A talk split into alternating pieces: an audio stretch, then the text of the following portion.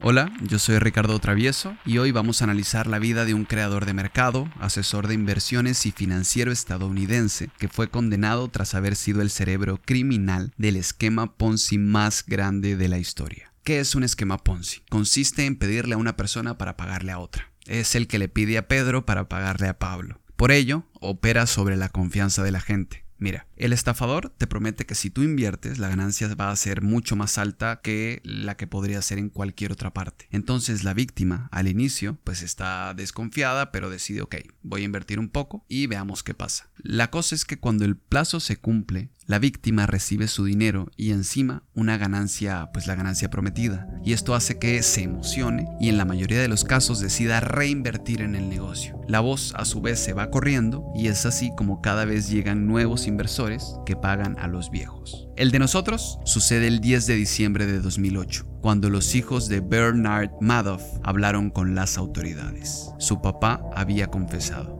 no me queda nada. Un día, el papá decide que es hora de contarle a sus hijos, dos hijos varones, Mark y Andrew, que todo el dinero que ellos tenían, o la mayor parte de este, provenía de un fraude que él había estado llevando a cabo desde hacía más de 30 años. Esto para los hijos fue un golpe tremendo. Contactan al abogado y el abogado les dice entreguen a su papá a la policía de una vez y es lo que pasa. La unidad de gestión de activos de la empresa era un esquema Ponzi que los fiscales estimaron con un valor aproximado de 64.8 billones de dólares. Esto basado en la cantidad dentro de las cuentas de los 4.800 clientes estafados. Pienso que más allá del engaño, la historia de este artista del fraude agarra tintes casi shakespearianos, porque desata una tragedia que abarca, por supuesto, a los inversores, slash estafados, pero que también acaba con toda su familia. Sean bienvenidos al episodio número 12 de Los Estafadores, El Mago, primera parte. Listas y operadores bursátiles generaron un declive en las ganancias de los principales fondos de inversión de Wall Street. All of my, most of my clients, the individual clients, all are not net losers. Sobre un tipo de fraude bancario que se ha dado, al parecer se ha intensificado en las últimas semanas. ¿De qué se trata? Bernard Lawrence Madoff nació el 29 de abril de 1938 en la ciudad de Queens, en el estado de Nueva York.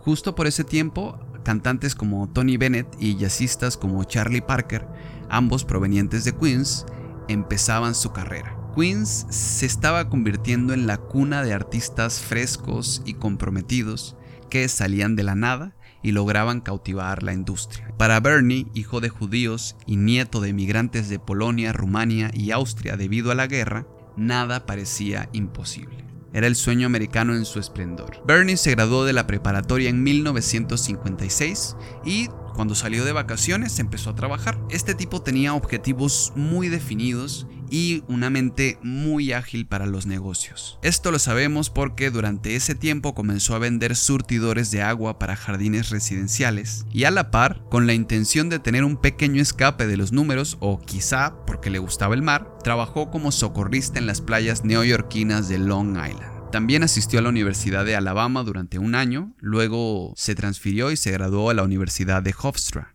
En 1959, a sus 21 años, contrajo matrimonio con Ruth y Ruth va a ser importantísima para nuestra historia. Ruth es su novia de preparatoria, bueno, era su novia de preparatoria y en ese entonces era una joven de apenas 18 años, de familia judía también y que también había crecido en el Queens. A Bernie podemos imaginarlo como el hijo entre Steve Jobs y el actor Andy García. Y a Ruth podemos imaginarla con una personalidad muy parecida a la de Kate Blanchett en la película Blue Jasmine. De hecho, Blanchett ganó un Oscar por esta película y comentó haber inspirado haberse inspirado para su personaje en Ruth Madoff. Y esto es extraño porque Blue Jasmine es una especie de un tranvía llamado Deseo llevada a la actualidad por Woody Allen. Y ella, para su personaje, que sería una Blanche Dubois, que es un personaje pues este muy alterado, muy ansioso, elige a Ruth Madoff como ejemplo vivo. Nos podemos dar una idea de cómo terminó siendo Ruth después de que todo explota. Vamos a devolvernos, estamos en 1960.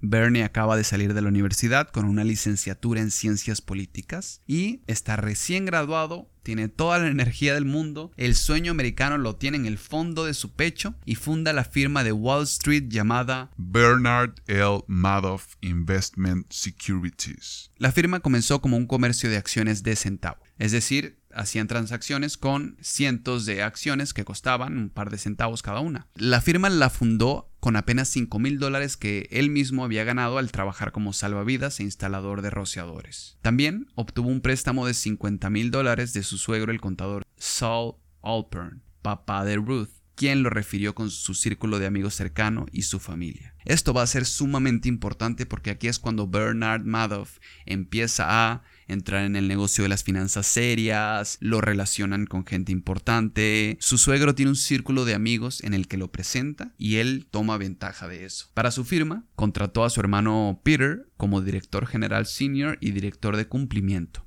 y también a su sobrina, la hija de Peter, Shanna, como directora de la firma y abogada de cumplimiento. En pocas palabras, era un negocio completamente familiar. Para los años 60 también tenemos que recordar que Nueva York tenía un mercado en alza. Bernie pensaba que estaba en el mejor momento, pero no contaba con que la bolsa iba a caer en 1962, es decir, nada más dos años después que él funda su firma, el mercado se viene abajo. Lo que había empezado como un negocio familiar, pronto se fue a la quiebra y obviamente Bernie quedó devastado. Así que, escuchen esto, es importante. Lo que hizo fue pedirle más dinero prestado a su suegro y de repente la firma de Madoff comenzó a despegar. Para 1999, Bernie Madoff era uno de los inversores más importantes de todo el mundo. Fue entonces cuando el analista financiero Harry Markopoulos informó a las autoridades competentes que creía que era tanto legal como matemáticamente imposible lograr las ganancias que Madoff afirmaba obtener. Markopoulos fue ignorado por las oficinas en Boston en 2000 y en 2001. Ese mismo año, la firma Madoff se incorporó en 2001 como una sociedad de responsabilidad limitada con Madoff como único accionista. Aunque el negocio de gestión patrimonial de Madoff finalmente se convirtió en una operación multimillonaria, ninguna de las principales firmas de derivados negoció con él. Esto porque no creían que sus números fueran reales.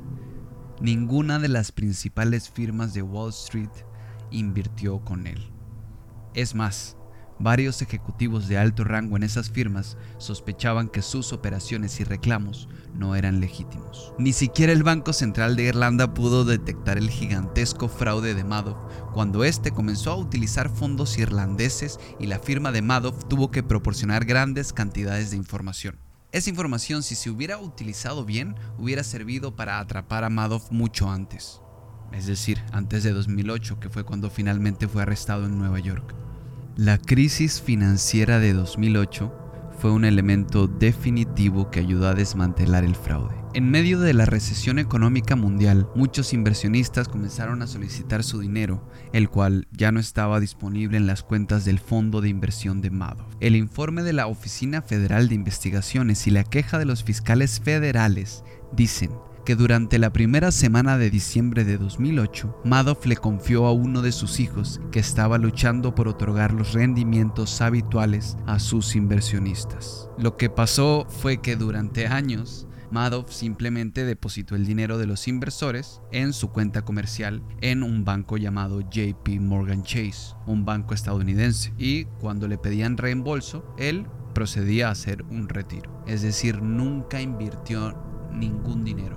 Su cuenta de banco tenía más de 5 billones y medio, esto a mediados de 2008, pero a finales de noviembre había bajado a solo 234 millones y ni siquiera se había cumplido una fracción de los reembolsos pendientes. El 3 de diciembre le dijo a su asistente de toda la vida, Frank Di Pascali, que había supervisado un negocio de asesoramiento fraudulento y que finalmente había terminado. El 9 de diciembre le contó a su hermano sobre el fraude. Según los hijos, Madoff le dijo que planeaba pagar 173 millones de dólares en bonos dos meses antes porque, y cito textualmente, Recientemente obtuve ganancias a través de operaciones comerciales. Ahora es un buen momento para distribuirlo. Cuando Bernie le contó a Mark, su hijo, este inmediatamente le contó a su hermano Andrew y a la mañana siguiente fueron a la oficina de su padre y le preguntaron cómo podía pagar bonos a su personal si tenía problemas para pagar a los clientes. Madoff les dijo a todos que estaba acabado, que no le quedaba absolutamente nada y que su fondo de inversión era Solo una gran mentira. y Básicamente, un Ponzi gigante. Según su abogado, los hijos de Madoff hablaron de su padre a las autoridades federales. Madoff tenía la intención de terminar sus operaciones durante el resto de la semana. Le había dicho a Frank Di Pascali que usara el dinero restante en su cuenta comercial para retirar los fondos de varios miembros de la familia y amigos favoritos. Sin embargo, tan pronto como salieron del departamento de su padre, Mark y Andrew contactaron inmediatamente a un abogado, quien a su vez los contactó con los fiscales federales. Según estos testimonios, al parecer, Mark Madoff no tenía conocimiento del fraude orquestado por su padre, a pesar de haber trabajado durante años en la firma de inversión que lo llevaba a cabo. Sin embargo, muchas de las investigaciones posteriores recayeron sobre él, y al parecer fue debido a las continuas presiones y acusaciones en su contra que Mark terminó suicidándose en su apartamento de Nueva York en 2010. Hasta aquí vamos a llegar. Este fue el episodio número 12 de Los Estafadores. Todavía queda la segunda parte de Bernie Madoff. Veremos su juicio, veremos qué otros dos integrantes de la familia mueren, veremos muchísima tragedia y, como diría él, todo gobierno es un esquema Ponzi. Ah, y búsquenos en todas nuestras redes sociales como Los Estafadores Podcast, en sus app de podcast favoritas también. Búsquenlos, denle, denle, denle play, chingada verga.